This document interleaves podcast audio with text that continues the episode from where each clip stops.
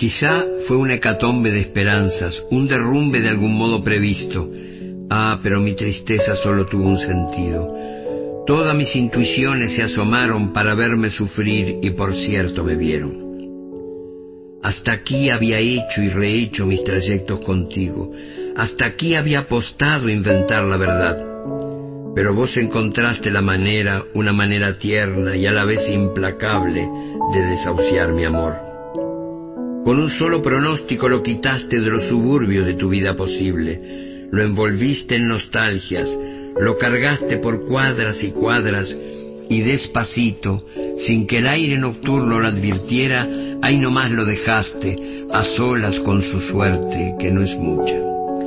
Creo que tenés razón, la culpa es de uno cuando no enamora, y no de los pretextos ni del tiempo. Hace mucho, muchísimo, que yo no me enfrentaba como anoche al espejo, y fue implacable como vos, mas no fue tierno. Ahora estoy solo, francamente solo, Siempre cuesta un poquito empezar a sentirse desgraciado. Antes de regresar a mis lóbregos cuarteles de invierno, con los ojos bien secos, por si acaso, miro cómo te vas adentrando en la niebla y empiezo a recordarte.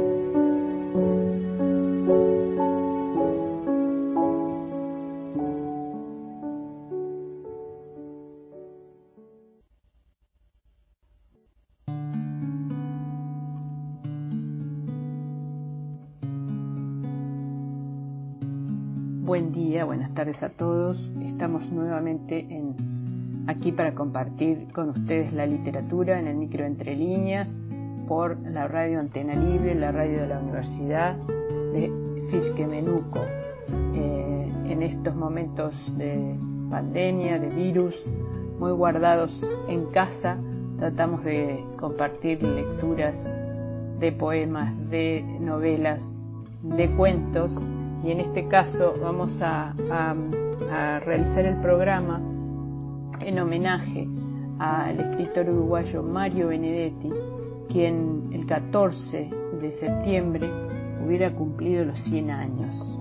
Nació en Paso de los Toros, en Uruguay, y bueno, como hijo de italiano, siguiendo costumbres italianas, lo bautizaron con una cantidad de nombres impresionantes. Mario, Orlando, Hardy, Hamlet, Breno, Benedetti. Eh, por suerte se lo conoció fácilmente y claramente por el nombre de Mario Benedetti, un escritor muy importante para Latinoamérica y para el mundo. Mario residió en su pueblo natal durante los primeros años y luego se, trasladaron a Montevideo y allí empezó a estudiar en el colegio alemán y empezó a, interesarse en, la literatura. Trabajó de, todo en lo que pudo, vendía repuestos de auto, era, fue cajero, fue taquígrafo, fue empleado contable pero finalmente se, la lectura de, varios autores conocidos este, para la época hicieron que se inspirara y se motivara eh, para, escribir, para la literatura.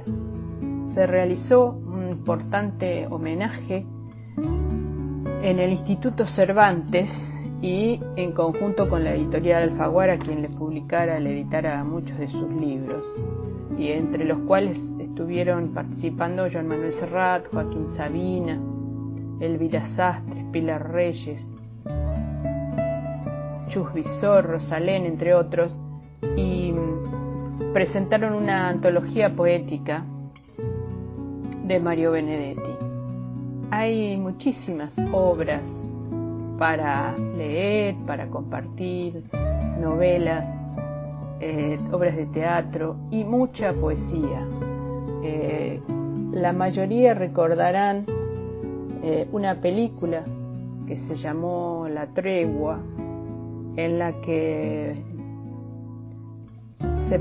se, narra, se cuenta la historia de amor entre un señor adulto, señor grande, y eh, una joven empleada administrativa. Una película basada en la novela de Benedetti muy trascendente, muy importante, marcó eh, mucho el cine latinoamericano. Eh, muchas de sus obras, de sus poemas, también fueron canción. ¿sí? Hay un disco muy conocido que se llama El Sur también existe, que fue especialmente eh, escrito para que fuera grabado por, por Serrat y bueno, y después difundido por diferentes cantores de América y del habla hispana, diría yo.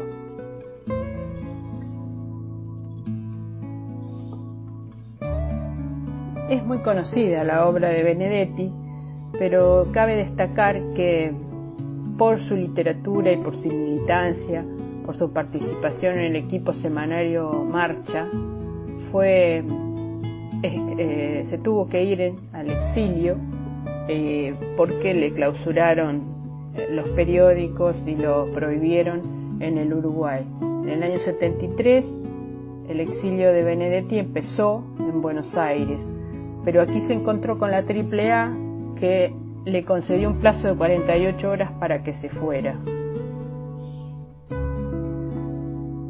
Se fue a Perú, exiliado, pero también estuvo muy poco tiempo y finalmente terminó en Cuba, donde estuvo un tiempo, y luego en España, primero en Palma de Mallorca, después en Madrid, y allí vivió durante mucho tiempo. Alternaba, eh, eh, este, finalmente cuando vuelve la democracia, él alternaba su vida en, España, entre España y Uruguay. Eh, la tregua de 1960 fue nominada al Oscar como la mejor película extranjera, pero finalmente lo, ganó en una película italiana que también fue muy conocida, que era de Fellini, que se llamó Amarcor.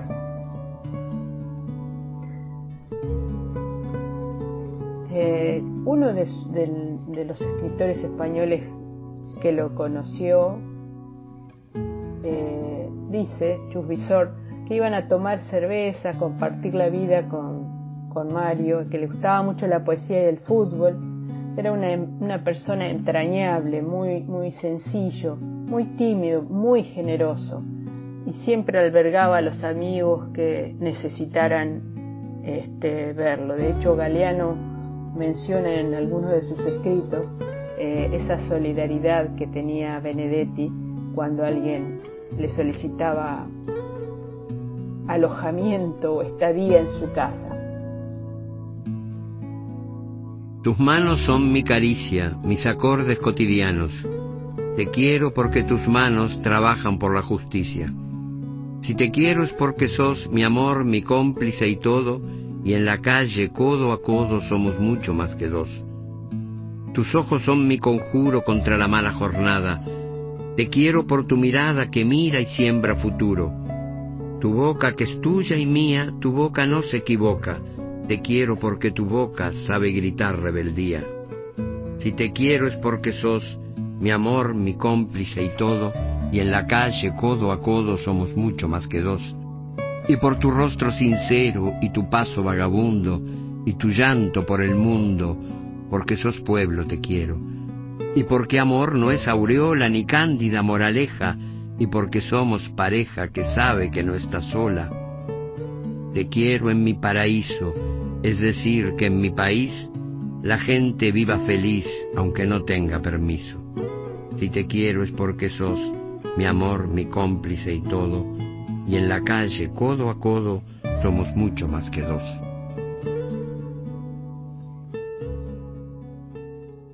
Podemos hablar de la sencillez de la poesía de Benedetti. Él hablaba mucho de lo cotidiano pero mm, era un estilo apasionante el que tenía, es un estilo apasionante porque su literatura sigue vigente y más vigente que nunca. Em, su, su principal característica era hacer accesible y sencillo todo lo que fuera muy complejo. Bueno, podemos mencionar, además de La Tregua, otra novela que se llamó Primavera con una esquina rota, Gracias por el fuego, El cumpleaños de Juan Ángel, La borra del café, y después colecciones de cuentos, que los cuentos también son muy interesantes, Montevidianos, La muerte y otras sorpresas, Despistes y franquezas. Y en, poesía lo, más difundido y más leído fueron los inventarios. Son eh, tres libros de poemas que se llamaron inventarios.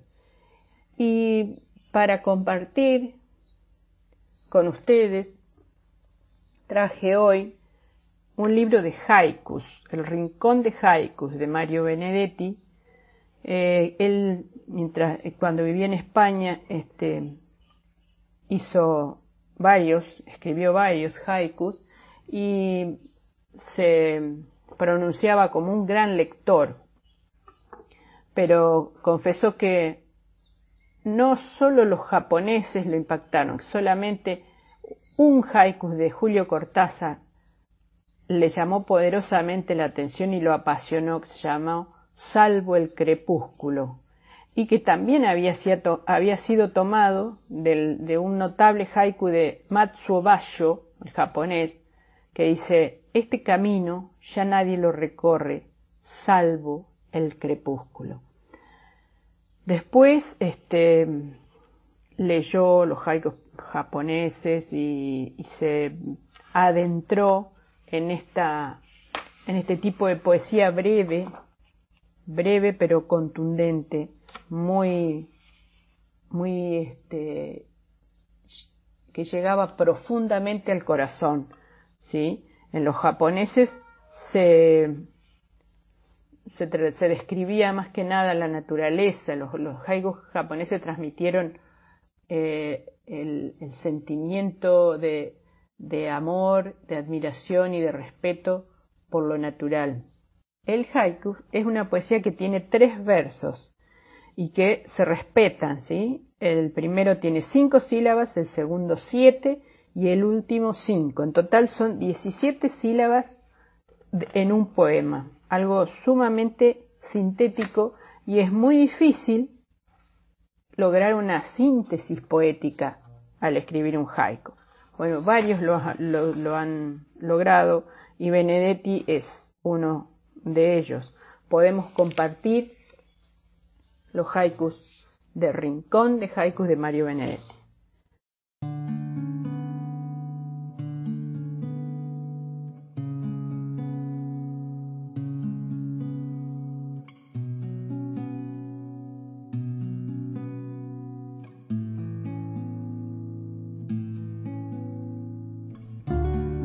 Si en el crepúsculo el sol era memoria, yo no me acuerdo. Los pies de lluvia nos devuelven el frío de la, de la desdicha. Por si las moscas, hay profetas que callan su profecía. Invierno, invierno. El invierno me gusta si hace calor. Pasan misiles, a hitos de barbarie globalizados. Las religiones no salvan, son apenas un contratiempo. A nuestra muerte no conviene olvidarla ni recordarla. Lo peor del eco es que dice las mismas barbaridades La mariposa recordará por siempre que fue gusano. Los sentimientos son inocentes como armas blancas. Hay pocas cosas tan ensordecedoras como el silencio. Son manos locas de pianista o de herrero las que nos hablan. Los hombres odian, presumen, sueñan, pero las aves vuelan.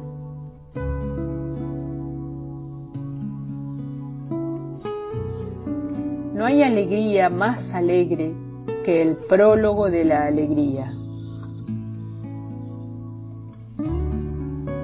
No sé tu nombre, solo sé la mirada con que lo dices. Cada trasplante incorpora los flecos del dueño antiguo. Las plantas oyen si uno las lisonjea, se hinchan de verde. Quiero vivir hasta el último instante de la tiniebla.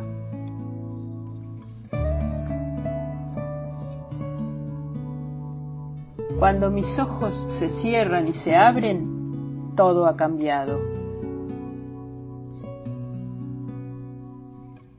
¿Quién lo diría? Los débiles de veras nunca se rinden. Me siento viejo, pero el zorzal es joven y me provoca. Cuando anochece se estremecen los pinos y no es de frío. No me seduce el burdel del poder, prefiero el otro. Pasa que al trébol, si tiene cuatro hojas, no hay quien lo aguante.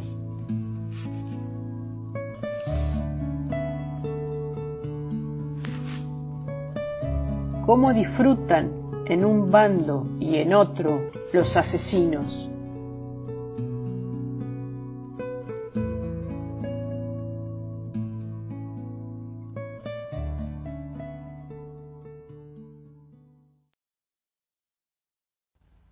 Recomiendo la literatura de Mario Benedetti, eh, escritor uruguayo fallecido el 17 de mayo de 2009, eh, y muy difundida su, literatura en, toda Latinoamérica y también en Europa. Eh, creo que es obligación rendirle un homenaje porque su poesía, sus novelas y sus cuentos nos han hecho vivir la vida de otra manera. Eh, nos seguimos cuidando. Los saludo hasta la semana que viene y gracias, gracias a todos. Compañera, usted sabe, puede contar conmigo, no hasta dos o hasta diez, sino contar conmigo alguna vez advierte que a los ojos la miro y una veta de amor reconocen los míos, no alerte sus fusiles, ni piense que deliro a pesar de esa veta de amor desprevenido, usted sabe que puede contar conmigo.